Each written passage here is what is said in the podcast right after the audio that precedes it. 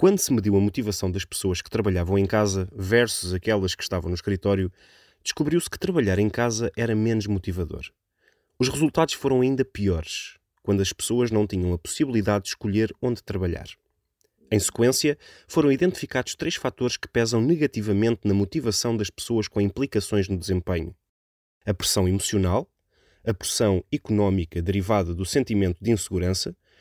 e as notícias negativas constantes responsáveis por trazer mais ansiedade. No entanto, foram também identificados três fatores que contribuem positivamente para a motivação e desempenho das pessoas: a alegria de poder resolver problemas com outros colegas ou a facilidade de tomar decisões quando todos estão na mesma sala,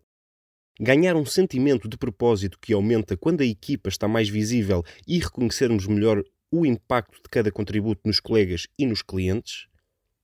e a possibilidade de multiplicar o nosso potencial quando temos mais acesso aos colegas que nos ajudam, ensinam e desafiam o nosso crescimento.